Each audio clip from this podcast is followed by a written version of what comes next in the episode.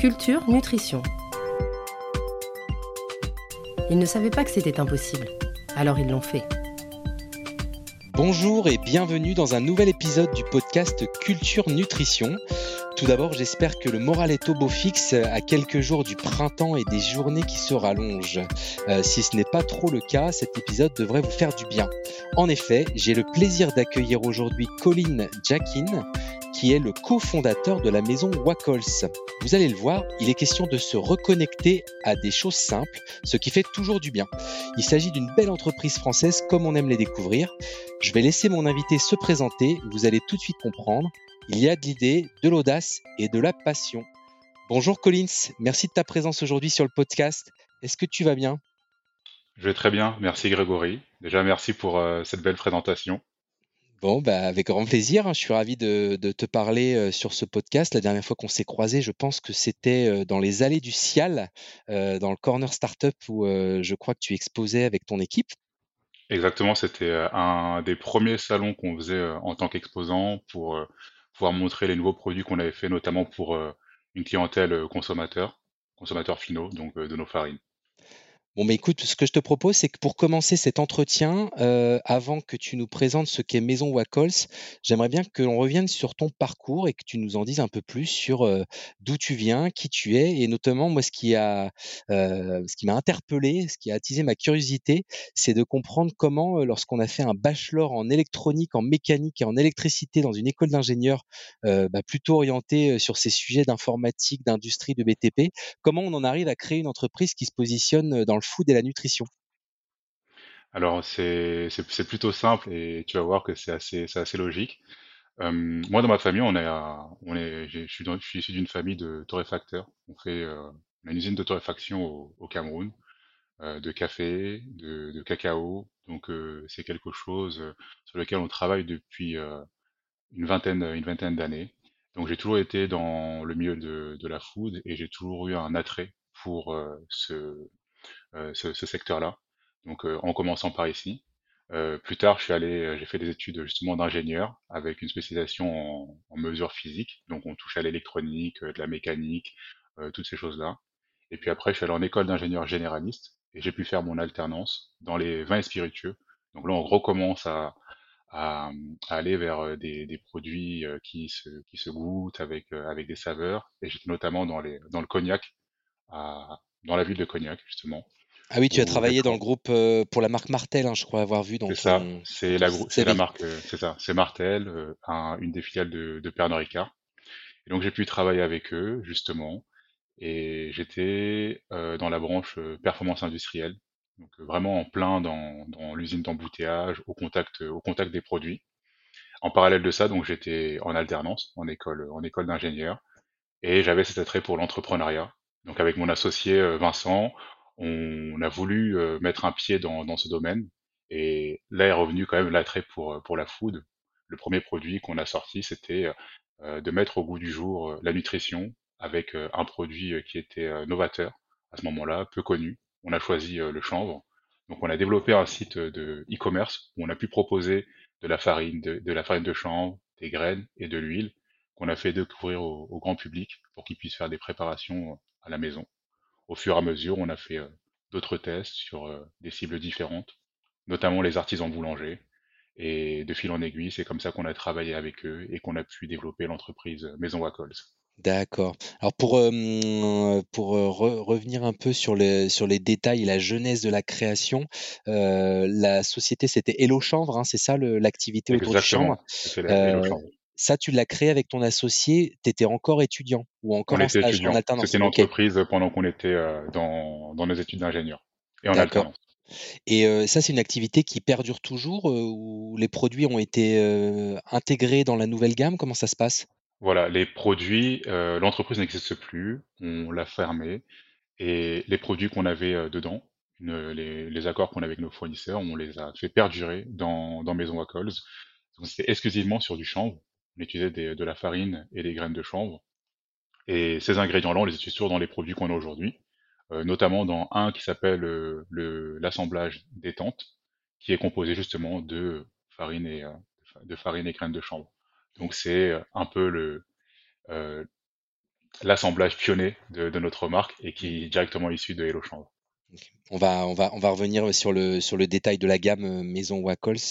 Euh, mais avant cela, euh, j'aurais aimé savoir aussi, parce que je, je, crois avoir vu que dans ton parcours et ce qui a pu te faire aussi t'intéresser au secteur de la nutrition, il y avait la connexion avec le sport.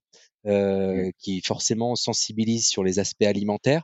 Est-ce que c'est un domaine dans lequel tu aurais aimé entreprendre si tu n'avais pas créé quelque chose dans le secteur alimentaire? Ou c'était juste un loisir? Le sport, pour moi, c'était plutôt un loisir. Je pense pas que j'aurais entrepris dedans, mais euh, plutôt, si j'avais pu, j'aurais pu faire carrière dans, dans, dans le sport, parce que j'aime, euh, c'est vraiment quelque chose euh, qui m'anime. Justement, avec Vincent, quand on était à l'école, nous, on faisait beaucoup de courses. je pratiquais des sports de combat, du jiu-jitsu, du judo, du, du MMA. Lui, il était plutôt tourné vers le foot. Donc, on a toujours fait attention à ce qu'on mangeait. Euh, aux aliments qu'on allait, qu'on allait consommer, leur provenance, les bienfaits que ça pouvait avoir sur nous, euh, souvent dans un but euh, d'augmenter les performances au, niveau, au niveau sportif. Très bien. Donc un premier intérêt très fort pour l'impact de l'alimentation sur les performances. Oui.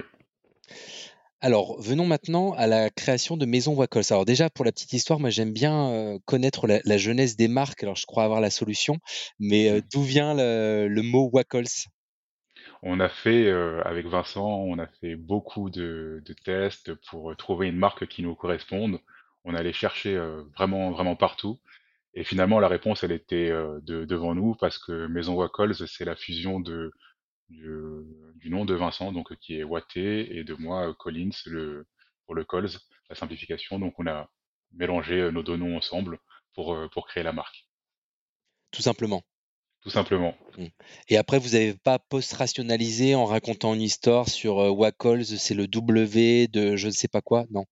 Non, c'était vraiment simple, c'était le l'histoire justement qu'on qu'on souhaitait raconter par rapport aux expériences qu'on a eues sur la food, sur le sport, aux besoins qu'on a qu'on a identifiés sur la sur la nutrition et auxquels on souhaitait répondre avec euh, avec notre marque. Très bien. Euh, donc, euh, on va parler chez Maison Wacols d'alimentation, de pain. Euh, donc, le, le positionnement, c'est véritablement de révolutionner les codes de la boulangerie. Est-ce que tu peux nous expliquer ce que tu proposes, ce que vous proposez dans votre gamme et pourquoi avoir choisi ce créneau du pain spécifiquement? Alors chez Maison Wacols, on développe des délicieuses farines qui sont ultra nutritives. Elles sont faites à base de légumes, plantes, légumineuses super aliments. qui vont être utilisés dans la confection de produits du quotidien comme le pain et des viennoiseries, qui euh, vont permettre de les enrichir et donc de compléter euh, une cure de compléments alimentaires ou et répondre surtout à nos besoins, euh, à nos besoins alimentaires journaliers. Tout ceci, on va utiliser que des ingrédients qui sont bruts, biologiques et sans l'ajout d'aucun additif. On a vraiment au cœur de la marque un principe d'innovation découvrir des ingrédients qui sont, novateurs. Donc on va par exemple utiliser de l'hibiscus, de la betterave, qui vont donner une couleur euh, rosée au pain, apporter un côté fruité, acidulé. Et dans cet assemblage, on va aussi mettre euh, de la farine de lentilles, de la farine de pois chiches, qui vont permettre de baisser l'indice glycémique du, pain, et donc d'avoir quelque chose d'assez novateur euh, pour, le, consommateur, tant en termes de nutrition qu'en termes de saveur. Et on a décliné ça sous plusieurs produits. On va permettre d'enrichir euh, justement ces produits quotidiens, le pain, les viennoiseries, en fibres, en protéines, ajouter des, des minéraux comme le fer, le magnésium, toujours de façon, de façon naturelle et avec un sourcing au maximum français et une, euh, une traçabilité qui est assez simple à suivre. Et alors, c'est une très bonne idée, cette, euh, cette idée de la légumineuse, mais c'est vrai que c'est très original d'avoir ce type de, farine dans un produit à base de, pain. Euh, ça vous est venu où, le, d'où l'idée de, rajouter des lentilles, des pois chiches comme ça dans du pain? Directement de, de Hello Chanvre, quand justement on était, on était à l'école, on avait euh, ce site de e-commerce, on proposait ces différents ingrédients. On a eu de l'attrait de plusieurs milieux, donc des salles de sport où on avait testé, proposé des produits, aussi pour tout ce qui était la cosmétique, parce que l'huile, ça pouvait s'utiliser en cosmétique, pour les cheveux, pour la, pour la peau. On a fait des tests aussi en boulangerie, pour directement proposer un, un produit fini avec le pain. Et au fur et à mesure, on a développé des recettes avec les boulangers qui étaient autour justement de notre école. Euh, on a fait, euh, tout a commencé avec euh, une- un événement qu'on a fait dans la boulangerie où on a invité euh, une dizaine de personnes à venir déguster les pains et euh, d'autres personnes qui étaient, euh, qui venaient naturellement dans la boulangerie, à qui on a proposé ces pains-là avec les vertus justement sur l'enrichissement en fibres, la baisse euh, du sucre et l'enrichissement en protéines. On a pu échanger avec euh, les consommateurs.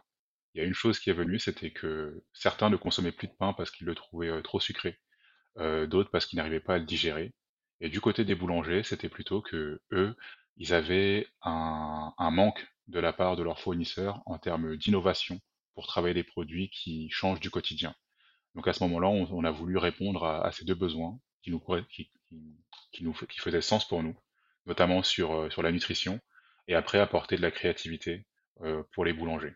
Donc c'est comme ça qu'on a commencé à développer euh, différents assemblages avec des vertus différentes sur les, euh, en termes de nutrition et aussi euh, en même temps quelque chose qui va différencier en termes de saveur et de couleur.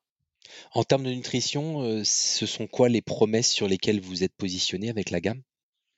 Alors nous, on a un produit euh, qu'on appelle l'assemblage tonique qui permet d'enrichir en protéines et qui permet aussi d'avoir une allégation riche en fer en l'incorporant à hauteur de 20% dans un mélange de 80% de farine de blé. On peut baisser l'indice glycémique avec l'assemblage euh, léger, avec justement l'utilisation de légumineuses, ou avec l'assemblage euh, soutien qui est à base euh, d'épinards, de menthe, ça va donner un pain qui est vert. On peut enrichir en fibres et avoir un produit qui est, riche en fibres. On, a aussi un assemblage banacao à base de bananes. Dedans, il y a un peu de cannelle, il y a du cacao. Sur ce côté-là, on va pouvoir enrichir en, magnésium les produits. Donc notamment, globalement, on enrichit euh, sur des, minéraux, magnésium, zinc, fer, et sur euh, des macronutriments qui vont être euh, plutôt les fibres, la protéine, et, baisser l'indice glycémique des produits. Tu m'as l'air hyper calé en, nutrition, alors que c'est pas forcément ton background d'origine. Comment tu t'es formé sur le sujet? Est-ce que vous êtes entouré de, de nutritionnistes, de médecins, de comment ça se passe? Alors dès le début, euh, j'ai commencé à me former en lisant des, articles, en regardant justement euh, la bibliographie des ingrédients euh, qu'on allait, utiliser pour les formuler. Toutes ces formulations-là, je les ai faites seul au début. Puis une fois que j'avais la base et que j'avais commencé à comprendre un peu quand- comment ça fonctionnait, on s'est d'un nutritionniste au tout début de, de l'entreprise pour valider les, les formulations, les allégations, avec qui on a travaillé ensemble. Et maintenant, à chaque pas qu'on fait euh, dans, dans l'entreprise, on va s'entourer de, de différents experts pour la, euh, pour la communication. D'ailleurs, on avait travaillé avec, euh, avec Nutrikeo sur un, un moment pour la communication sur les quatre produits qu'on avait initialement. On a travaillé avec d'autres labos pour tout ce qui était pa- parce qu'on est sur la panification, donc c'est aussi quelque chose qu'on ne connaissait pas. On a travaillé avec d'autres labos, avec des, des boulangers pour améliorer la planification, fluidifier la lecture des, recettes et les adapter au travail des boulangers. Donc il y a ces points-là sur lesquels on a travaillé. Et maintenant dans l'équipe, on a aussi des ingénieurs agronomes en biologie industrielle avec qui on travaille de concert pour développer les, nouveaux produits. Donc c'est comme ça qu'on a commencé à développer cette expertise sur la nutrition. Bah, bravo. Et justement le milieu de la boulangerie artisanale, c'est un milieu qui est assez traditionnel. Comment, heu, vous avez réussi à embarquer les boulangers dans cette aventure, dans ces produits qui sont innovants à la fois dans leur contenu, dans leur présentation, le côté coloré et cetera, le côté technique avec les allégations santé, heu, ou les allégations nutritionnelles? Heu, voilà, c'est c'est quoi l'histoire et qu'est-ce qui a réussi à convaincre les boulangers de de travailler avec vous? Il faut savoir que les boulangers, ils sont, euh, la plupart, c'est donc des artisans qui souhaitent euh, proposer le meilleur à leurs clients et surtout au quotidien s'amuser. Ils sont tous les jours dans leur fournil, ils aiment bien découvrir des choses, euh, des, ingrédients innovants, euh, voir le avoir le retour de leur, de leurs consommateurs. Donc nous, dès le début, on est, on souhaitait aussi se tester, voir comment le produit pouvait fonctionner dans la boulangerie.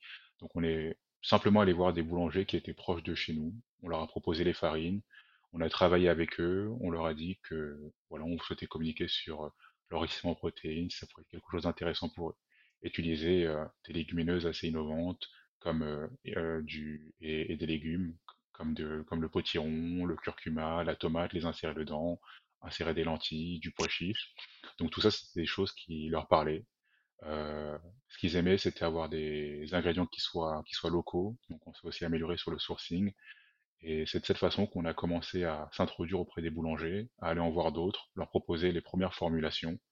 Une fois qu'on a fait ce, travail de mm, premier test de, produits avec eux et qu'on avait des formulations euh, qui commençaient déjà à bien marcher, parce qu'après il y a quand même eu un gros, un gros travail pour vraiment les adapter à la boulangerie.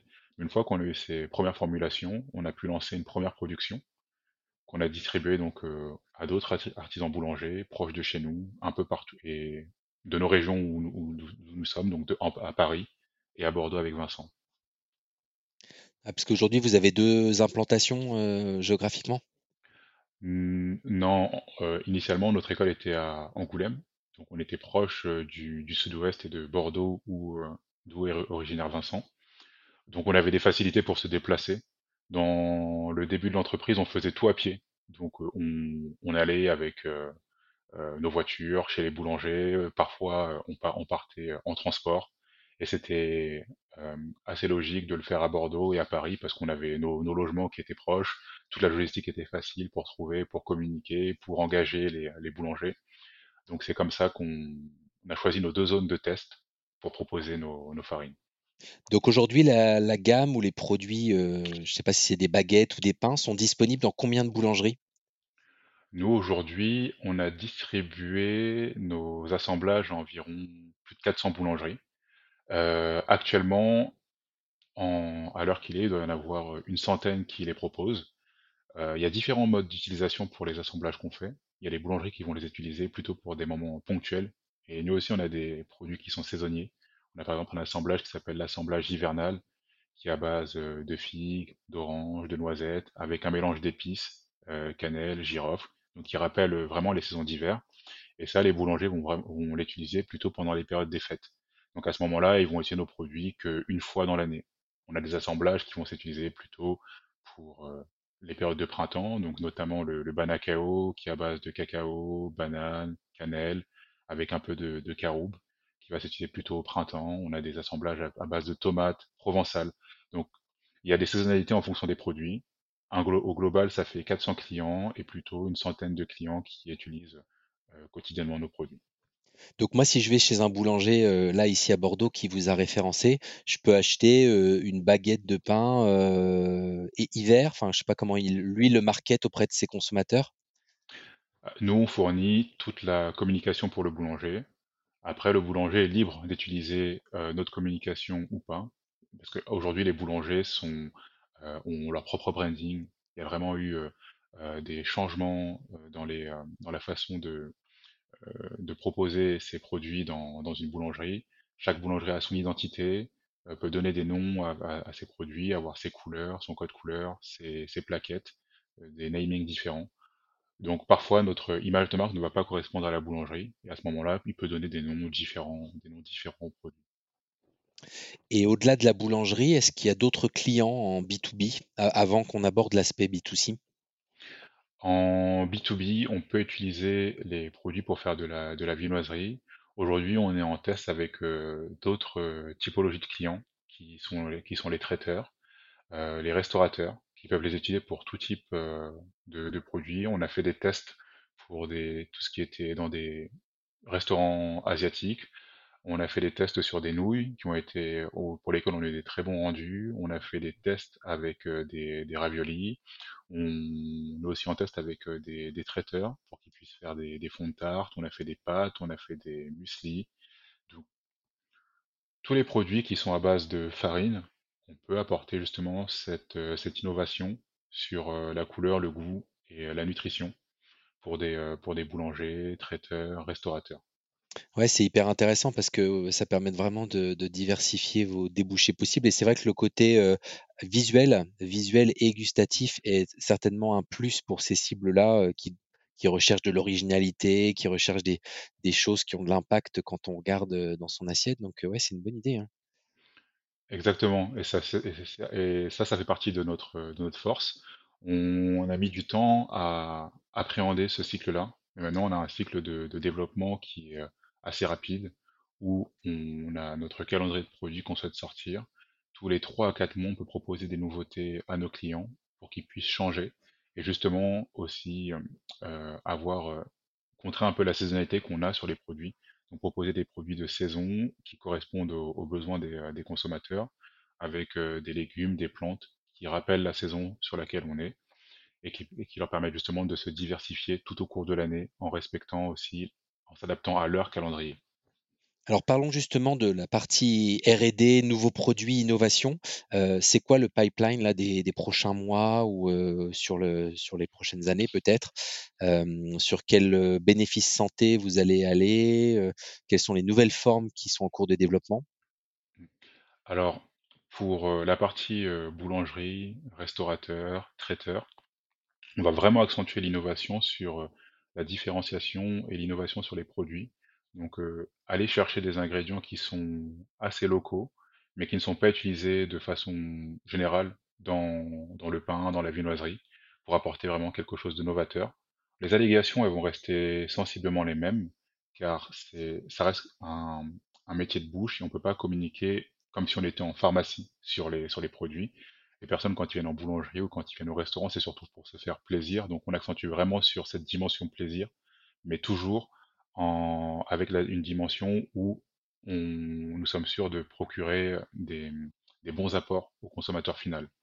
Donc, euh, des produits qui sont, pauvres en sucre, euh, qui contiennent assez de fibres pour la journée, qui permettent d'avoir euh, sa dose de protéines et les minéraux, et les minéraux essentiels. Voilà comment on va communiquer sur la boulangerie. Par rapport après à d'autres produits, on souhaite aller plus loin sur l'aspect euh, nutritionnel et vraiment permettre de remplacer une cure de compléments alimentaires. Cette fois-ci, ça on souhaite le faire avec un produit fini qui, sera directement disponible pour les consommateurs. Donc ça pourrait être sur le site internet, dans les grandes surfaces. Et là, le but, c'est de renouer avec son alimentation, mais de façon simple. En utilisant du pain comme un complément alimentaire, c'est beaucoup plus facile pour un consommateur parce que il est déjà habitué à, consommer du pain de façon journalière. Ça peut être au petit déjeuner, ça peut être le soir, ça peut être euh, à midi. Euh, tandis que quand on va aller vers les compléments alimentaires, c'est important, mais c'est une nouvelle habitude qu'il faut, qu'il faut adapter et c'est des gélules qu'on va prendre quotidiennement. Donc il n'y a pas tout le monde qui euh, souhaite prendre des, comprimés, ça rappelle un peu les, médicaments. Et c'est pour ça qu'on souhaite proposer cette innovation sous cette forme-là. L'autre avantage, ça va être la traçabilité des produits, parce que les, euh, les allégations seront apportées directement par les ingrédients. Donc, si on doit apporter du fer, ça peut être euh, avec euh, justement des, des concentrés de riz, de, d'épinards, des ingrédients qui sont naturels, et on sait directement d'où proviennent, d'où provient le, le fer qui est dans les, qui sera dans le, dans le pain, d'où provient le magnésium, d'où proviennent les minéraux, d'où proviennent les vitamines. Donc le consommateur, il a une traçabilité euh, directe sur, sur, sur son produit. Et après, le, ce qui est intéressant, c'est toujours d'apporter cette innovation sur un produit qui n'a pas beaucoup bougé euh, en France et en Europe, donc le pain, et là vraiment de commencer à challenger avec euh, des, euh, des saveurs qui sont nouvelles, jouer aussi sur les couleurs, mais avec une proposition de valeur qui est beaucoup plus forte en termes de nutrition. Hmm. Et ça, c'est assez important parce que aujourd'hui, on a une personne sur deux qui souffre de carences. Elles peuvent être diverses. Ça peut être sur, ça peut être sur le fer, ça peut être sur le, en vitamine D, en zinc. Donc, on peut avoir des, des carences qui sont légères sur différents minéraux, vitamines. Et les, symptômes, ils sont assez variés aussi. Euh, ils peuvent être légers, mais en adaptant son alimentation, on peut, on peut y pallier. Ça peut aller de l'anxiété, de l'in- de l'insomnie, de la peau sèche, fatigue, chute de cheveux. Et donc nous, on souhaite insérer notre solution pour que ça soit facile pour le, pour l'utilisateur d'avoir euh, justement ses besoins qui soient comblés euh, de façon journalière. Et alors cette offre, heu, de de pain pour le grand public, ça correspond, à l'offre, enfin la nouvelle gamme que vous avez lancée justement en fin d'année 2022 à l'occasion du Cial? C'est des des mix, ciblés sur les consommateurs ou c'est encore une autre gamme? Ça, c'est encore une autre gamme. Les, euh, mix euh, ciblés sur les consommateurs, c'est des préparations pour faire le pain à la maison. Donc c'est vraiment la déclinaison des euh, produits qu'on propose en boulangerie, mais pour les faire à la maison. Donc nous, euh, en, boulangerie, ce qu'on a constaté avec euh, les boulangers, c'est que des personnes appréciaient beaucoup acheter les pains dans la boulangerie, mais souhaitaient aussi les faire les faire à la maison. Donc on a simplement euh, fait des préparations euh, toutes simples avec euh, la levure, la farine qui est déjà contenue dans le sachet. Et c'est des doses qu'on va mettre dans un saladier, ajouter une dose d'eau par rapport à la dose de, de farine, un peu de sel, et on peut faire son pain à la maison, comme le boulanger. Donc Et cette gamme, gamme-là, elle existe déjà, elle est en vente sur votre site internet, hein, c'est ça? voilà, cette gamme de farine est disponible sur le, le site internet. Mm. Et l'autre gamme qu'on va développer avec euh, les pains finis, avec euh, plutôt un focus sur euh, les, les allégations santé, euh, ça, ça sortira un peu plus tard, euh, courant, euh, courant 2023. Très bien. Sur un circuit de distribution qui sera aussi internet ou il y aura aussi du retail traditionnel? On aura de l'internet dans un premier temps et du, du retail, ça a développé. Comme aujourd'hui, on n'a jamais travaillé avec euh, des, euh, des enseignes retail, euh, on peut pas s'avancer dessus, mais on souhaite aller sur, on souhaite aller sur du retail.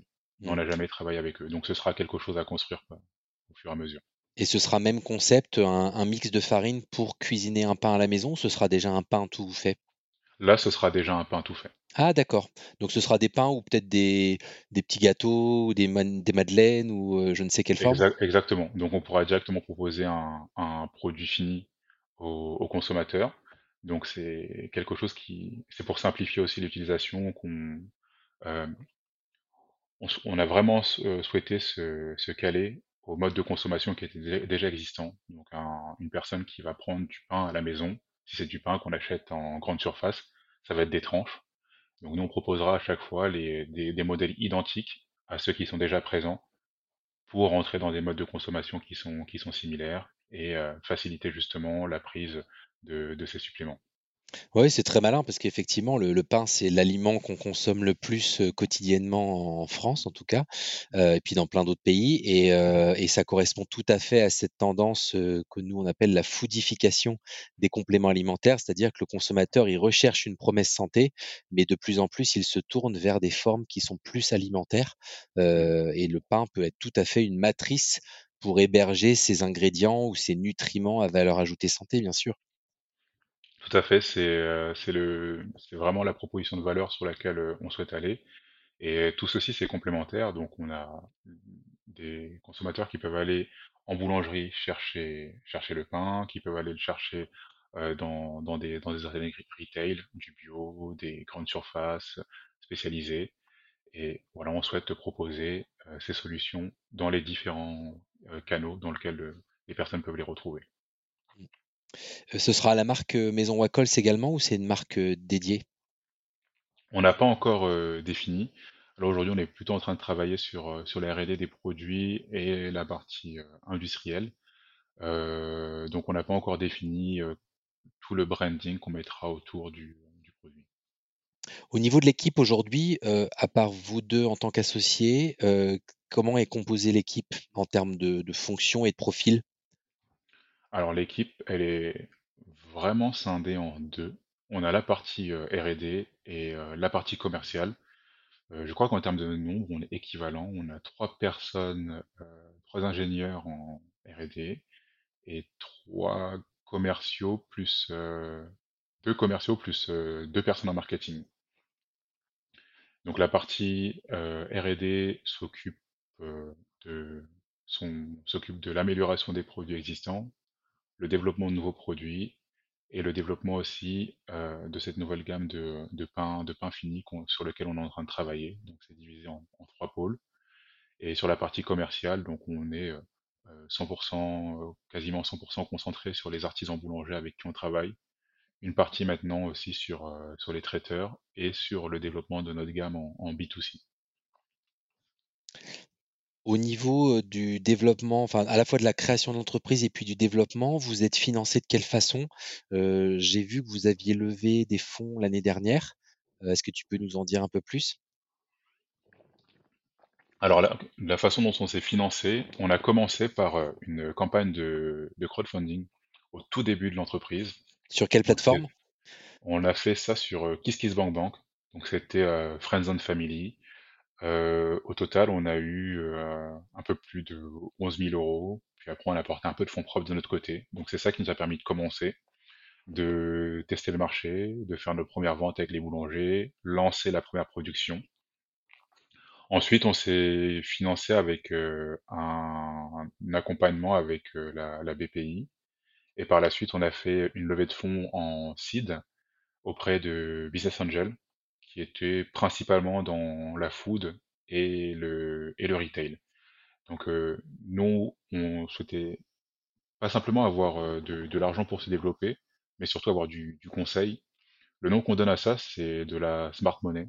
Donc euh, toutes les personnes qu'on qu'on a, qu'on a choisies euh, étaient dans l'univers de la, de la panification, de, de la boule pâte pour, euh, pour, ceux, pour, ceux qui, pour ceux qui connaissent. La boulangerie-pâtisserie. Boulangerie-pâtisserie, oui. Euh, donc, euh, qui, qui était de cet univers-là, du, du retail, euh, du marketing de start-up, parce qu'on a une communication qui est un peu différente des entreprises qui sont sur le même secteur que nous. Euh, on a plus une communication qui va être euh, assez, assez jeune, euh, avec euh, des, des thématiques et qui sont, qui sont différentes. Donc, on a des, euh, des BA, des business angels qui, qui ont déjà travaillé en startup euh, sur le, sur le marketing et des BA qui sont sur la partie aussi euh, industrielle. Donc quand on a besoin, on sait qu'on peut se, se retourner vers eux Mm. pour, euh, pour avoir des conseils sur ces différents secteurs. Parmi les business angels qui ont investi chez vous, il y a des têtes d'affiche, des gens qui sont connus ou pas? Alors, il y a les, peut-être que tu connais, il y a les fondateurs de la marque de bière Gallia. D'accord? Donc eux, ils Il y a une sont microbrasserie, hein, je crois. une micro une microbrasserie euh, parisienne. Hmm Donc euh, eux, ils sont avec nous. Ils, bon, ils ont fait les investir parce qu'on se ressemblait, on se ressemblait beaucoup. Donc euh, eux, ça fait euh, 15 ans, 15, 13 ans, une quinzaine d'années qu'ils avaient lancé Galia. Donc pareil aussi en sortant d'école. Donc quand on s'est rencontrés, on avait vraiment une une histoire similaire. Et je pense qu'ils se sont un peu vus en, en nous, en sortant d'école, en lançant notre projet, en le faisant avancer dans, de la food, euh, avec des projets d'aller sur, euh, sur du retail. Donc c'est comme ça que ça a bien, ça a bien matché avec nous. Euh, sinon après on n'a pas de tête d'affiche, plutôt des personnes qui ont bossé dans, des grands groupes euh, de, la boule pâte, qui ont aussi lancé leurs entreprises, qui ont travaillé avec des grosses chaînes comme, comme McDo, mais pas, pas d'autres entrepreneurs euh, avec euh, des, des marques connues du grand public, on va dire. Est-ce que tu as quelques, quelques métriques à nous donner sur le- l'entreprise à date? Alors, je sais pas si c'est du chiffre d'affaires, du nombre de points de vente, du nombre de consommateurs, du, enfin voilà, c'est quoi un peu le, la dynamique sur laquelle vous êtes actuellement en termes de, de croissance et de business? Euh, aujourd'hui, nous, on, a- on avait des bonnes performances de croissance. Donc, en, pour donner du contexte, un boulanger, quand on va le livrer, nous, on livre nos farines sous format de 5 kilos. Donc, c'est un sac de 5 kilos qui s'incorpore euh, à 20% dans un mélange de farine de blé. Donc, 5 kilos, c'est comme si le boulanger avait euh, 25 kilos de, de farine pour faire son pain. Et nous, on va leur livrer à chaque fois euh, 4 à 5 sacs, euh, 4 à 3 à 5 sacs, euh, 3 à 4 sacs par euh, livraison, donc ça lui permet de tenir euh, 4 mois. Donc euh, les boulangers, on va les livrer euh, tous les euh, 3 à 4 mois des, produits. Chaque mois, nous, on environ une trentaine de boulangeries qu'on va livrer, qui est, qui est en croissance. On, a eu là depuis les événements avec l'Ukraine une petite stagnation parce que bon, on connaît le contexte actuel. Les, justement, le, il y a une flambée des prix de, l'énergie chez, chez les boulangers. Nous aussi, on a été, on a été, on a été impacté par, euh, par cette augmentation des prix, déjà sur nos matières premières et aussi sur euh, l'utilisation de nos farines par les, par les boulangers. On essaye aussi de réduire justement leur utilisation de, euh, matières. C'est aussi triste parce qu'on a des boulangers avec qui on travaille qui ferment en raison cette, de cette flambée des prix. Donc on va dire que là on est plutôt sur quelque chose de une croissance plus légère par rapport à ce qu'on a pu vivre en, en 2022 sur ce début d'année euh, 2023. Euh, mais on évolue euh, toujours tranquillement et on, on est plutôt dans l'attente que la situation euh, s'améliore euh, du point de vue des boulangers. Euh, c'est pour cette raison aussi que on, nous, on, se diversifie, on a d'autres cibles avec lesquelles on va, donc euh, des traiteurs, du B2C. Donc euh, sur le B2C, on a lancé ça en fin 2022 et on vous les propose depuis, depuis janvier depuis janvier 2023. Donc on fait, une, à peu près une trentaine de ventes par mois et ça aussi c'est en c'est en en croissance. et puis après le développement, de produits pour, la fin d'année 2023. C'est quoi l'ambition de croissance là pour l'année et les années qui suivent? l'ambition qu'on aimerait avoir à fin 2023, on aimerait pouvoir toucher, 700 boulangeries en continu. et ensuite après pour, tout ce qui va être, retail, une fois que le projet sera lancé, ce serait d'être présent dans dans une grande ancienne, soit de, distribution spécialisée, Type euh, une chaîne de magasins bio, par exemple chaîne de magasins, chaîne de magasins bio ou euh, chaîne de magasins euh, conventionnels du type Franprix, Monoprix, à voir en fonction de, comment de comment évolue la demande de notre lancement. Et ça serait d'être référencé dans ce type de magasin pour commencer à avoir une distribution dans un premier temps centrée sur sur l'île de France et après étendre nationalement. Mmh. et tu as déjà des premiers retours sur la perception du consommateur de tes produits, que ce soit dans le circuit boulangerie ou sur que ce soit sur les produits B2C sur ton site? est-ce qu'ils comprennent le concept? C'est quoi leur feedback sur, les ingrédients que vous utilisez, les farines à base de légumes de pente? Enfin voilà, tout ça est assez nouveau, c'est des nouveaux gestes de mmh. consommation. Donc comment comment c'est abordé par le conso? Alors au niveau des consommateurs en boulangerie, c'est assez bien abordé. On a par contre des choses qu'on on voit qu'il y a des, euh, différences aussi de préférence en fonction des en fonction des régions, en fonction du type de boulangerie. On a des produits qu'on va distribuer aux boulangers. Quand on commence, euh, à leur proposer les produits, on leur on leur envoie toute la gamme. Donc ils peuvent vraiment tester euh, chacun des assemblages et en fonction des retours de leurs consommateurs, ils vont choisir un ou deux assemblages à proposer régulièrement donc dans leur boulangerie. On se rend compte que chez certains, c'est plutôt des assemblages à base de, de betteraves, d'hibiscus qui vont plaire. Chez d'autres, ça va être celui au chanvre. Donc il y a des différences entre la, la typologie de boulangerie, si elle est plus située en ville, si elle est située dans des milieux ruraux, ils vont plus préférer des, quelque chose qui se rapproche des pains qu'ils ont l'habitude de consommer, donc plutôt un pain au chanvre. Il y a d'autres endroits où c'est plus très urbain, centre-ville, où ils vont aimer justement la différenciation. les boulangers vont aussi communiquer différemment sur les produits. Certains vont plus communiquer sur les ingrédients et d'autres vont beaucoup plus communiquer sur les apports nutritionnels. Donc ça aussi, on peut le voir entre le milieu urbain, rural, les différences de communication, soit sur les valeurs nutritionnelles, soit sur, les, sur les ingrédients. Au niveau des consommateurs, c'est assez apprécié. C'est mmh, en termes de consommation, ils vont plutôt le prendre le, le week-end pour changer. ils restent attachés à leur baguette, qu'ils vont consommer de façon journalière, l'acheter le matin ou l'acheter le soir. Mais ils aiment aussi changer. Et ça, c'est plutôt le, week-end où ils vont ils vont apprécier utiliser un produit qui est qui est novateur. Ou parfois pour faire un petit plaisir en se faire un petit plaisir en semaine, ils vont acheter une baguette à base de, légumineuses pour l'insérer donc dans, leur quotidien. Mmh. Euh, alors tu le sais, Colline, ce, podcast, il est autour de la nutrition, mais il est aussi autour de l'entrepreneuriat. Donc j'aimerais bien qu'on passe un peu de temps sur ta vie d'entrepreneur. Donc déjà, un premier point qui m'intéresse de creuser, c'est au niveau de la genèse et de la création de l'entreprise. Euh, vous êtes deux associés. Donc tu nous as expliqué que vous étiez rencontrés avec ton associé Vincent dans une école d'ingénieur à Angoulême, hein, si je suis très précis. voilà, donc à quel moment vous avez décidé de, de lancer bah, votre premier projet, puis le deuxième? Est-ce que vous étiez déjà amis? Enfin voilà, ça a été quoi le déclic pour se dire on va entreprendre tous les deux? Alors déjà, pour ma part, c'est, je pense que j'ai toujours, toujours voulu entreprendre. Dès que je suis arrivé en école d'ingénieur, dès la première année, j'avais cet objectif qu'il fallait que je teste quelque chose, peu importe ce que c'était, il fallait que je teste de l'entrepreneuriat. Et alors pourquoi pourquoi avoir voulu entreprendre aussi, aussi jeune? C'était ton, ton terreau familial d'entrepreneur dans le secteur de la torréfaction? C'est quoi qui t'a boosté à ce moment-là? Je- j'aurais du mal à expliquer euh, la genèse, mais j'avais cette, euh, cette envie de, de tester, de voir si c'était ça qui me plaisait. Il fallait que, il fallait que j'essaye. Il fallait que j'essaye pour voir si c'était quelque chose qui me plaisait, si c'était vraiment quelque chose qui m'animait. C'est un peu comme quand on a envie, euh, je pourrais rapprocher ça au sport, quand on a envie de tester un sport, on s'inscrit, on essaye, on se challenge avec les collègues, on regarde des choses un peu sur Internet, les nouvelles choses qu'on peut tester dans ce sport-là. Et pour moi, c'était ça, euh, l'entrepreneuriat c'est, il fallait que j'essaye, que je vois comment ça fonctionne.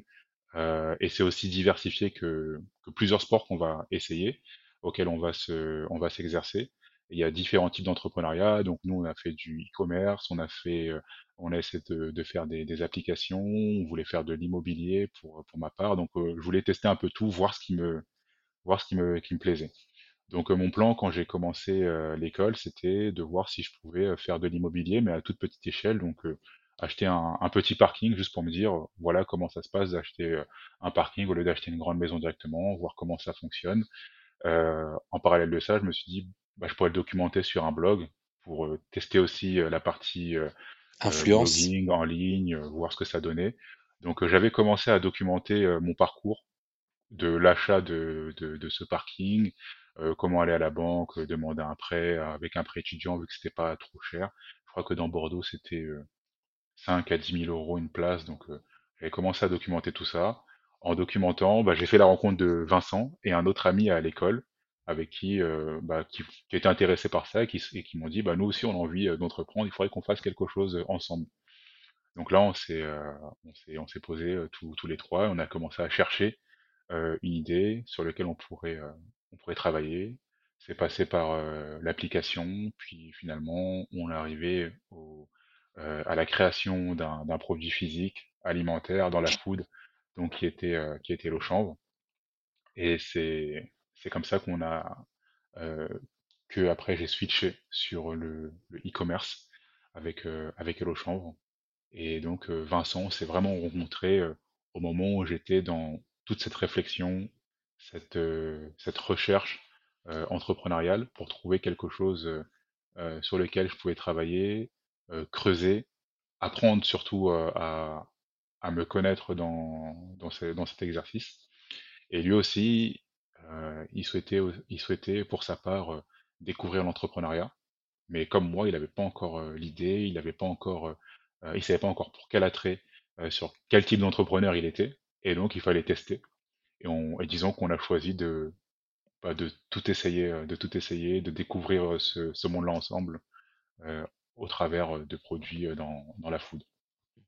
Et comment vous vous répartissez les missions entre vous deux en tant qu'associés? Alors euh, moi, je suis sur la partie euh, recherche, donc j'ai toujours aimé euh, créer, faire des recherches, tester, goûter. Donc, quand on a commencé à développer les produits, je lui ai dit, je vais, je vais faire cette, je vais faire cette partie. Je, je vais chercher, je vais créer des choses, euh, des choses intéressantes avec des allégations qui vont intéresser. J'aime la partie marketing aussi. Donc ça, c'est une partie par contre qu'on gère tous les deux. Euh, et Vincent va plutôt être sur la partie euh, vente. Lui, euh, bah, ses deux parents en plus sont, sont dans la vente. Donc il a une certaine aisance pour maintenir la conversation, intéresser, il aime beaucoup échanger avec les personnes, le relationnel. Donc c'est, ça s'est vraiment fait naturellement. On était deux personnalités qui se complétaient bien pour les propositions de valeur de l'entreprise. Donc il est sur la partie euh, relation, euh, relation, échange avec euh, avec euh, euh, les avec euh, avec les clients, avec euh, euh, tout ce qui va être presse parfois. Et moi, je suis sur la partie où je vais développer les produits, faire les recherches, euh, analyser le marketing, le marché, et faire que la partie produit euh, corresponde bien à un besoin. Mmh. Et c'est, heu, compliqué de travailler avec un associé, a fortiori si vous êtes, heu, éloignés géographiquement? C'est quoi le votre mode d'organisation? Nous, on est tous les deux ensemble. Ah. On est à- nos bureaux sont à Cergy, donc on est dans un incubateur qui s'appelle euh, La Turbine, qui accueille euh, une centaine, euh, une centaine d'entreprises aujourd'hui. Euh, on a nos bureaux ici et on a un labo qu'on a développé, euh, qu'on a développé en interne pour faire tous nos tests et notre R&D euh, donc directement à Cergy. Ah vous avez vraiment votre propre paillasse pour faire de la formulation?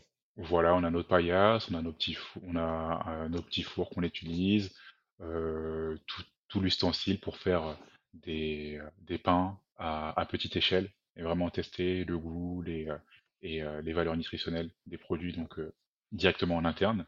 On fait tout ça chez nous. donc on est ensemble avec, nos équipes, pas d'éloignement. Le fait d'avoir un associé, je trouve ça. Au début, je me disais que c'est peut-être mieux d'entreprendre, d'entreprendre seul, d'avoir son propre, son propre business, mais il n'y a rien de mieux qu'un associé pour comprendre ce qu'on vit, surtout que chaque entreprise est, unique. Donc avec Vincent, on vit vraiment les, les mêmes choses et on se rend compte que même quand on va en parler à d'autres entrepreneurs, on a des similarités, mais c'est jamais exactement la même chose. Et donc le fait d'avoir quelqu'un avec qui partager ça, je trouve que c'est c'est essentiel et c'est plus intéressant, diversifiant et c'est ce qui permet de faire aussi de, prendre plaisir de prendre plaisir quotidiennement dans, l'entrepreneuriat. Alors tu parles de ce que tu vis euh, au quotidien. Alors c'est quoi exactement justement ce que c'est la vie d'entrepreneur? À la fois dans les côtés, euh, les bons côtés et puis les côtés moins cool. Alors euh, les côtés moins cool, c'est que plus ça avance et moins on fait ce qu'on a envie de faire. C'est-à-dire Alors bah, au début quand on n'était que deux, bah, moi je, comme je disais j'aime beaucoup développer, créer les produits, tester, goûter, aller chercher des nouveaux fournisseurs, euh, on, allait en on avait le temps d'aller en voiture, d'aller chez les fournisseurs directement, de discuter avec eux, euh, d'échanger. Euh, maintenant, c'est plus des tâches qu'on va qu'on va déléguer parce que quand on recrute, il faut préparer les, les, les plannings, les plannings des équipes, les tâches, les vérifier. on va chercher un peu d'argent, donc il faut aller chercher des investisseurs, lever des fonds, analyser la, la finance. on est, nos produits sont bio, donc il faut préparer des audits, euh, faut vérifier les, les, faut vérifier les appros, faut, faut, faut checker les prix. Donc ça, ça commence il y a, y a une grosse dimension administrative qui s'insère dans le, dans le quotidien. Et plus on avance, qui prend, qui va prendre de plus en plus de place. Il y a les, les salaires à payer, euh, les optimisations à faire sur plein, sur plein de sujets. Et tout ça, c'est beaucoup, beaucoup de, de, tâches administratives qui font qu'on est moins, de moins en moins euh, directement euh, dans euh, des tâches très précises à un moment, c'était nous qui publions sur les, euh, sur les réseaux sociaux. Euh, euh, on, pouvait communiquer directement avec chaque personne, appeler, tout, appeler tous les clients, être vraiment... bon, on faisait tout, on était au four au moulin. c'est le cas de le dire. Voilà, ça, dans, dans, la boulangerie. Et, et ça, au fur et à mesure, ça change. Donc, je pense que ça, c'est le, le quotidien d'entrepreneur. On va dire que en journée, on va gérer tout ce qui est administratif, management, prévision, suivi. Et c'est le soir, quand il n'y a plus personne, quand tout le monde est parti, qu'on peut revenir dans les tâches qu'on aime faire, se replancher sur euh, des formulations, se repencher sur euh, des, des, études de marché, sur des concepts, euh, sur des innovations, discuter avec, avec d'autres clients. On a de la chance, les boulangers travaillent tard, donc euh, et d'autres, beaucoup avec qui on travaille, sont aussi des, des dirigeants, donc euh, on peut discuter plutôt le soir, c'est le moment où tout s'apaise et où on peut reprendre, on va dire, nos, nos activités. Qu'est-ce que tu as le plus appris depuis que tu es entrepreneur? Beaucoup de choses. Euh, je le mettrai pas forcément en premier, mais quand tu me poses la question, il y a une chose qui me vient euh, directement à l'esprit. Je pense que c'est le recrutement. Euh, le recrutement et le management d'équipe. Maintenant, avec le temps, je pense que j'ai acquis euh, une compétence pour euh, vraiment pouvoir sonder les, personnes, voir s'ils peuvent s'intéresser à l'équipe, poser les, bonnes questions, si le projet les intéresse. j'ai appris aussi à écouter, à voir des détails que je voyais pas forcément avant. Donc euh, parfois dans la, il y a beaucoup de non-verbal, donc j'arrive à voir des choses non-verbales et à poser les questions au bon moment. Et à ce moment-là, on se rend compte que ah effectivement il y avait un souci sur ce point-là, que euh, on a différents types de personnalités, que les gens vont pas forcément dire euh, ce qu'ils pensent tout de suite et qu'il faut réussir à voir ces euh, ces, ces, petites micro-expressions, ces, ces, touches de, de non-verbal pour réussir à, à, poser la bonne question au bon moment, à sortir les informations et à proposer euh, derrière des solutions euh, aux, à proposer des solutions aux équipes. Et dans ton expérience là aussi d'entrepreneur, c'est quoi ta plus mauvaise décision ou ta, ta pire gamelle? Bonne question. La pire gamelle, euh, je pense que c'est... Hum, hum, hum. Il faut... je pense que ça va être de... que quand on, que, que quand on commence, on, l'en- l'entrepreneuriat, on, on est souvent... On a, on a, on a son idée, on veut la garder, on veut la garder pour nous, on a un peu peur d'en parler, on a aussi un peu peur de, de tester. Et c'est de, c'est de garder les choses pour soi et de se dire que, et de rester que sur euh, un seul créneau, beaucoup trop longtemps, alors que euh, l'important c'est justement de, tester vite. Nous, pour donner l'exemple, on est resté euh, longtemps sur un seul, produit au départ, même si on était au contact des boulangers. Ça fait aussi partie des compétences, donc de poser des questions, de demander ce que le client apprécie. On était resté trop longtemps sur la même typologie de, de produits, sans penser à développer, sans penser à, euh, à mettre en avant des, euh, des, des nouvelles, euh, des nouvelles thématiques sur les, sur les produits. Et on a dû attendre de, de voir cette- tout ces- cet essoufflement sur, euh, sur les ventes avant de se dire, ah, tiens, il faut qu'on propose quotidiennement les nouvelles choses, il faut qu'on pose la question à, à nos clients et nous, on restait vraiment dans, dans, dans, dans notre entreprise sans vraiment aller chercher ces informations, sans vraiment aller chercher à se challenger, à garder les choses pour nous alors qu'il faut quotidiennement demander des, des informations aux autres et pas hésiter à en parler aussi, des problématiques qu'on peut avoir. Là, si tu devais refaire les choses différemment, tu parlerais beaucoup plus de tes idées, de tes projets, de tes euh, nouveaux produits à sortir pour avoir du feedback du terrain et pour euh, confronter euh, très très rapidement au marché toutes tes idées? Je parlerai plus Mm. et euh, surtout je sortirai les choses beaucoup plus vite Oui. sans, sans me dire que peut-être que ça ne plaira pas, peut-être que ça plaira. Mm. Euh, les sortir, euh, que ça plaise, que ça plaise pas, prendre les feedbacks des, euh, des utilisateurs et directement changer par la suite. Mm. Faire des euh, ah bah voilà Des ça c'est des, itérations. ça, c'est des itérations. Je pense que ça ça peut être une, une gamelle, c'est que nous euh, on a été tellement euh, la tête dedans en se disant ça va marcher, on n'a pas on a on n'a pas à avoir d'inquiétude, notre produit est top.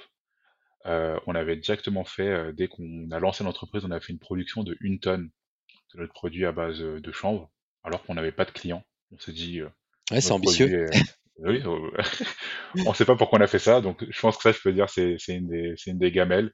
On a directement fait une tonne de, de production, on s'est dit, on va les vendre. Et donc après, on s'est rendu compte que bah, il fallait aller voir plein de personnes, ce que ça représentait une tonne, que justement, comme c'était un concentré qu'on faisait, que 5 kilos représentait 25. Donc une tonne, au final, pour un boulanger, ça représente 5 tonnes. Et c'est des choses qu'on n'avait pas, qu'on n'avait pas estimées au début, alors qu'on aurait très bien pu le faire simplement euh, euh, acheter 100 kilos, le mélanger nous-mêmes chez nous, dans notre cuisine, les distribuer au fur et à mesure en sacs de 1 kilo pour commencer au boulanger.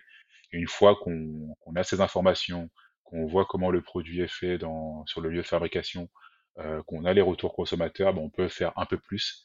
Et c'est vraiment ce, cette méthodo- méthodologie du, du tâtonnement, du test and learn, d'itération, que je pense que j'aurais changé et sur lequel je serais allé euh, plus, que j'aurais implémenté plus rapidement et testé au quotidien. Tu aurais peut-être vendu euh, dans un premier temps euh, 100 kilos ou fabriqué 100 kilos, euh, Oui, commencer à les vendre, avoir du feedback, en refabriquer 50 de plus, etc. exactement. Quitte à perdre de l'argent au début, je pense que c'est la, la meilleure chose plutôt que Mm. se dire on va faire des économies tout de suite.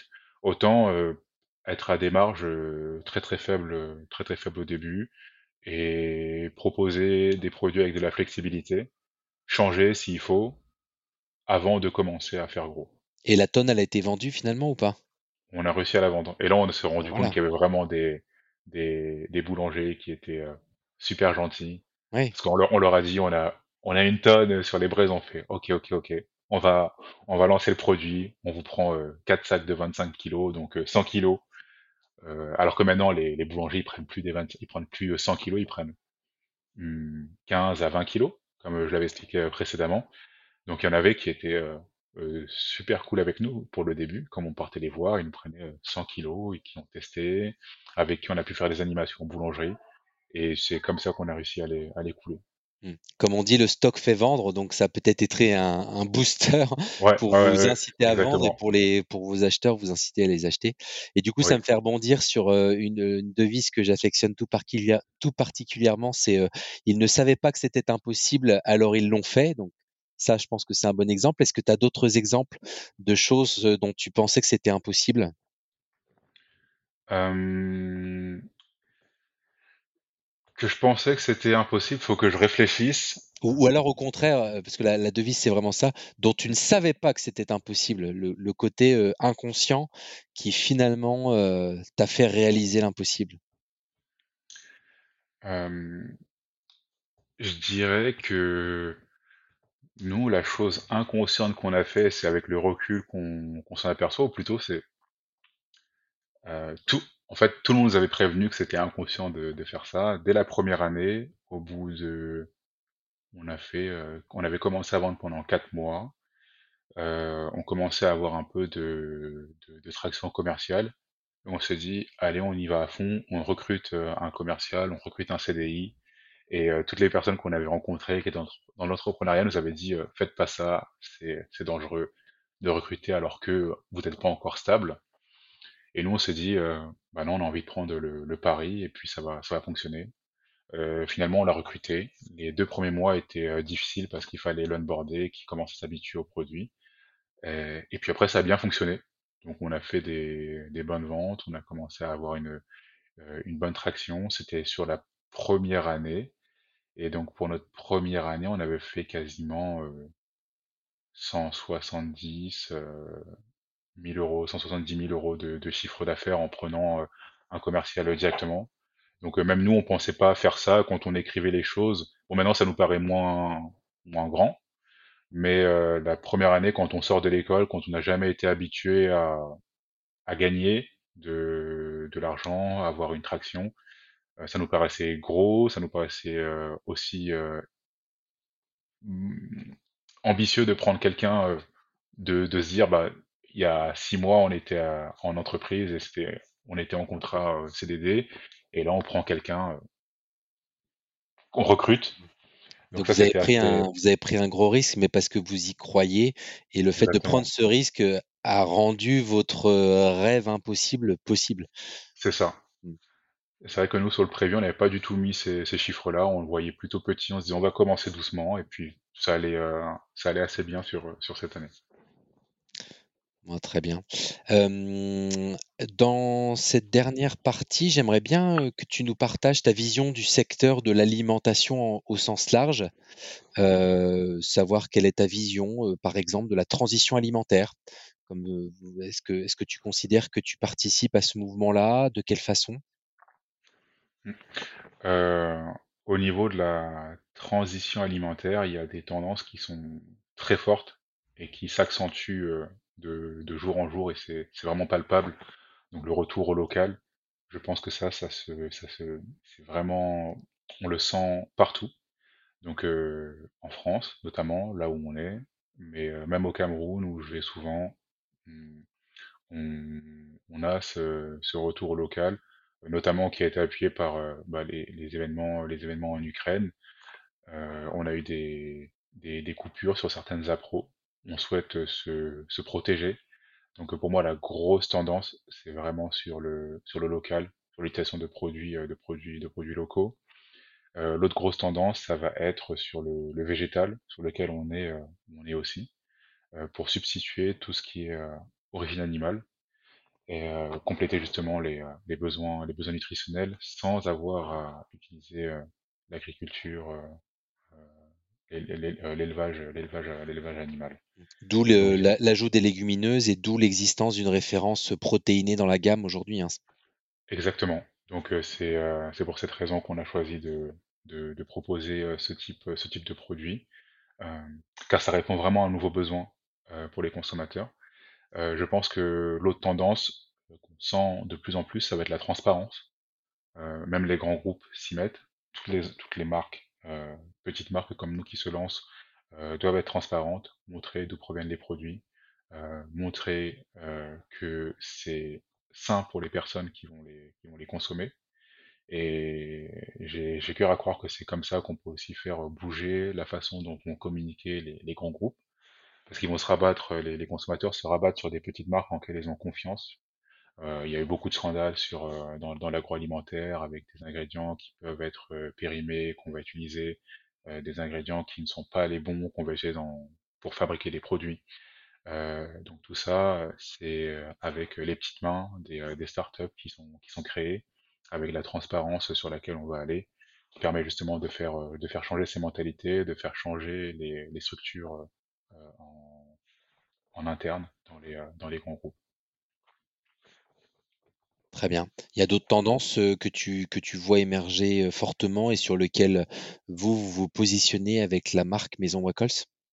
Alors, une tendance sur laquelle on va se positionner, non, mais je pense que tout ce qui est à base d'insectes, c'est quelque chose qui va, qui va beaucoup croître. Moi, je crois beaucoup à ça, à l'alimentation avec à base d'insectes pour les protéines, pour les fibres, pour les, minéraux. On peut vraiment, c'est assez, c'est assez bluffant ce qu'on peut faire avec. On peut euh, euh, occulter aussi le goût des, des insectes et simplement les utiliser. Euh, pour leurs propriétés, notamment vitamine D, vitamine D3.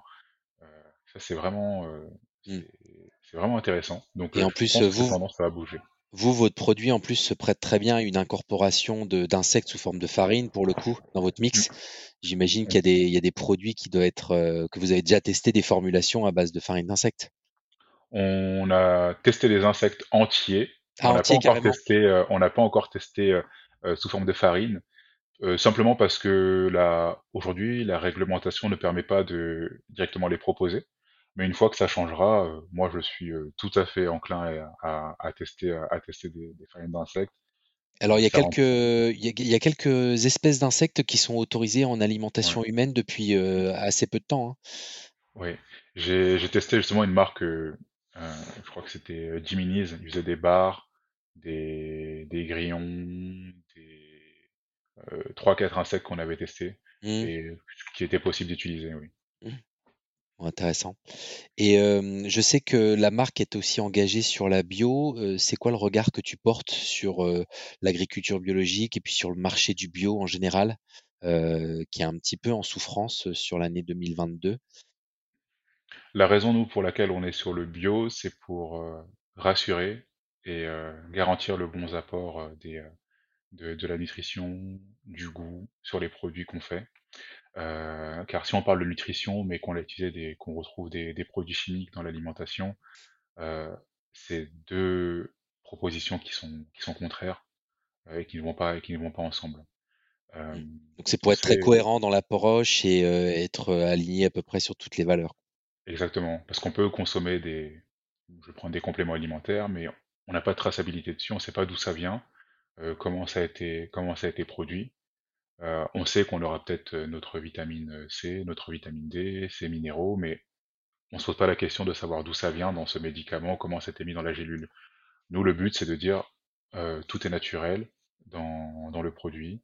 On connaît la plupart des, agriculteurs, des, producteurs, et d'avoir cette proposition de valeur de quelque chose qui soit réellement sain, sans aucun, additif, sans aucun pesticide dans le produit final. Par rapport au marché du bio, c'est vrai qu'il est en baisse aujourd'hui.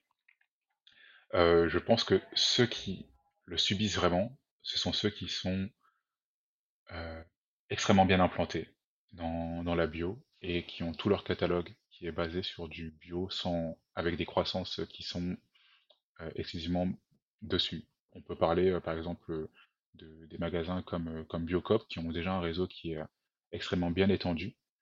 À l'inverse, nous en tant que start-up, vu qu'on est dans une dynamique de croissance, on n'a pas encore touché tout notre, tout notre secteur, toute la place de marché qu'on pouvait prendre. On a un recul, mais ce recul, il est temporisé, atténué par la croissance qu'on peut faire. Donc on va plutôt dire que notre croissance est ralentie, euh, stagne parfois, euh, mais on n'a pas un recul comme certaines marques qui sont extrêmement bien implantées sur, sur la bio. Très bien. Euh, tu nous as montré que tu connaissais déjà pas mal de, sujets sur la nutrition. Comment tu continues de te former, de te maintenir en veille sur la nutrition? En cherchant à chaque fois à proposer des choses euh, de plus en plus poussées sur les, euh, sur les produits. Donc là, on était sur des allégations nutritionnelles, on va aller sur des allégations santé. Donc c'est encore des nouveaux challenges. Et pour réussir à relever ces, ces défis, on doit continuer à faire de, à faire de la recherche. Donc ça va passer par euh, de la veille bibliographique sur des ingrédients, sur euh, des, euh, des discussions avec, euh, des, avec des industriels, des discussions avec euh, des, des ingrédientistes, des personnes qui peuvent nous accompagner sur, sur ces sujets, des, euh, des labos, des points en interne. Maintenant, on commence à avoir une équipe qui commence à bien se structurer en interne, donc on va échanger tous ensemble faire de la veille sur les, les nouveautés des, des startups, les nouveautés sur les ingrédients qui peuvent sortir, les, nouveautés qu'on peut utiliser dans, dans, dans nos produits. Et c'est comme ça que je continue à me, à me former, en échangeant avec des, avec des professeurs. Je profite aussi euh, d'avoir euh, euh, certains apprentis dans l'entreprise qui, eux, ont des professeurs à l'école. Donc après, on peut échanger avec eux, prendre aussi profiter de leurs connaissances. Donc c'est comme si parfois j'étais toujours à l'école. Euh, et c'est comme ça que je me forme sur, euh, sur la nutrition. Et euh, toi, à titre personnel, c'est quoi tes recommandations pour manger sainement au quotidien, pour euh, rester en bonne santé grâce à la nutrition? Euh, bon, je dirais le mieux c'est de prendre, c'est de consommer des ingrédients qui sont, qui sont frais. Je pense que c'est le meilleur des, des conseils. De cuisiner euh, chacun des ingrédients. Euh, prendre des produits qui sont, qui sont bio. Parce qu'on peut prendre aussi des ingrédients qui sont, qui sont frais, mais en fonction de comment ils ont été euh, cultivés, euh, sur le long terme, ça peut poser des problèmes sur, euh, sur la santé.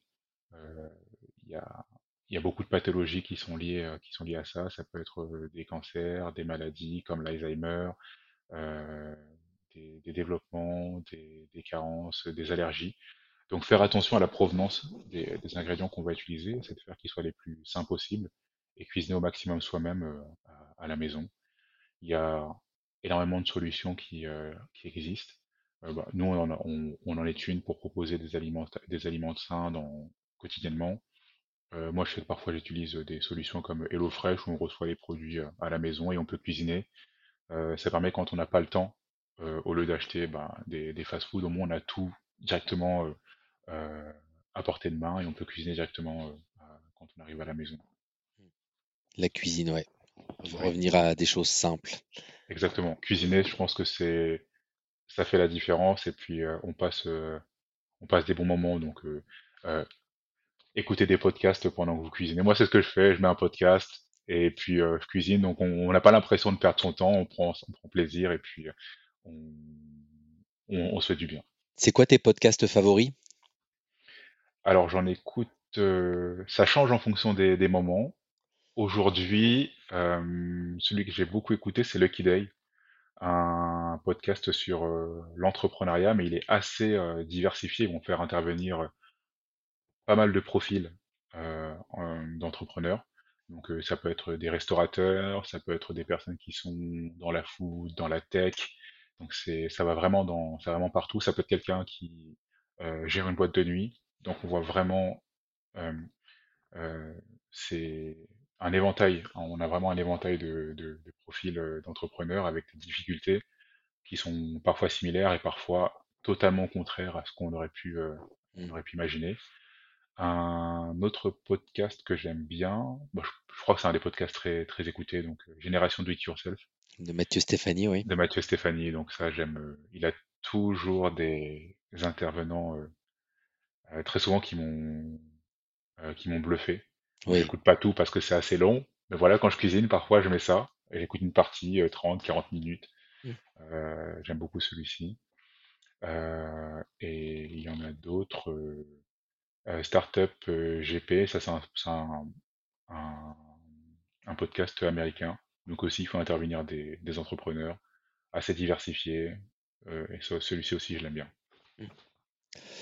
Bah écoute, euh, merci beaucoup. Euh, euh, on arrive au bout de, de cette discussion, Collins. C'était super intéressant, puis c'est super vraiment inspirant de voir qu'on peut euh, révolutionner, disrupter un secteur aussi traditionnel que le pain, y compris en boulangerie artisanale, avec un axe santé, avec un axe durabilité, agriculture biologique, avec, j'ai l'impression, plein d'idées dans votre chapeau. puis même euh, d'aller un peu à la frontière avec le complément alimentaire dans les nouvelles gammes à venir. Là, ça, ça donne euh, beaucoup d'idées et je pense euh, que ça va être un, joli succès. Enfin, en tout cas, vous expérimentez plein, plein de belles choses. Donc, merci beaucoup pour euh, cet échange. Merci mille fois pour ton temps et pour avoir partagé avec nos auditrices et nos auditeurs euh, à la fois ta, ta vision du monde du food, de la nutrition et puis ton expérience de l'entrepreneuriat. Euh, C'est toute la finalité et la raison d'être du podcast Culture Nutrition, de donner la parole aux entrepreneurs de la nutrition. Merci beaucoup à toi, Collins. Merci Grégory, merci de m'avoir invité sur le, sur le podcast. J'ai passé un très bon moment, un très bon hôte, donc euh, les questions étaient pertinentes, je me suis senti euh, comme une discussion qu'on peut avoir euh, autour, autour d'un café. Donc j'ai beaucoup apprécié ce moment et moi je te remercie à nouveau pour, pour l'invitation. Eh ben merci à toi, merci à tous ceux qui nous ont, celles et ceux qui nous ont écoutés jusqu'ici. Euh, d'ailleurs, si l'épisode vous a plu, vous pouvez le partager et mettre 5 euh, étoiles, notamment sur les plateformes comme Apple Podcast, mais également euh, toutes les plateformes de streaming, Deezer, Spotify et les autres. N'hésitez pas à faire connaître le podcast autour de vous, dans l'univers de l'entrepreneuriat, dans l'univers du foot, de la nutrition. Enfin voilà, tous les gens qui s'intéressent à nos sujets, n'hésitez pas à nous suivre. Et je vous dis à très bientôt pour un nouvel épisode du podcast Culture Nutrition. Au revoir.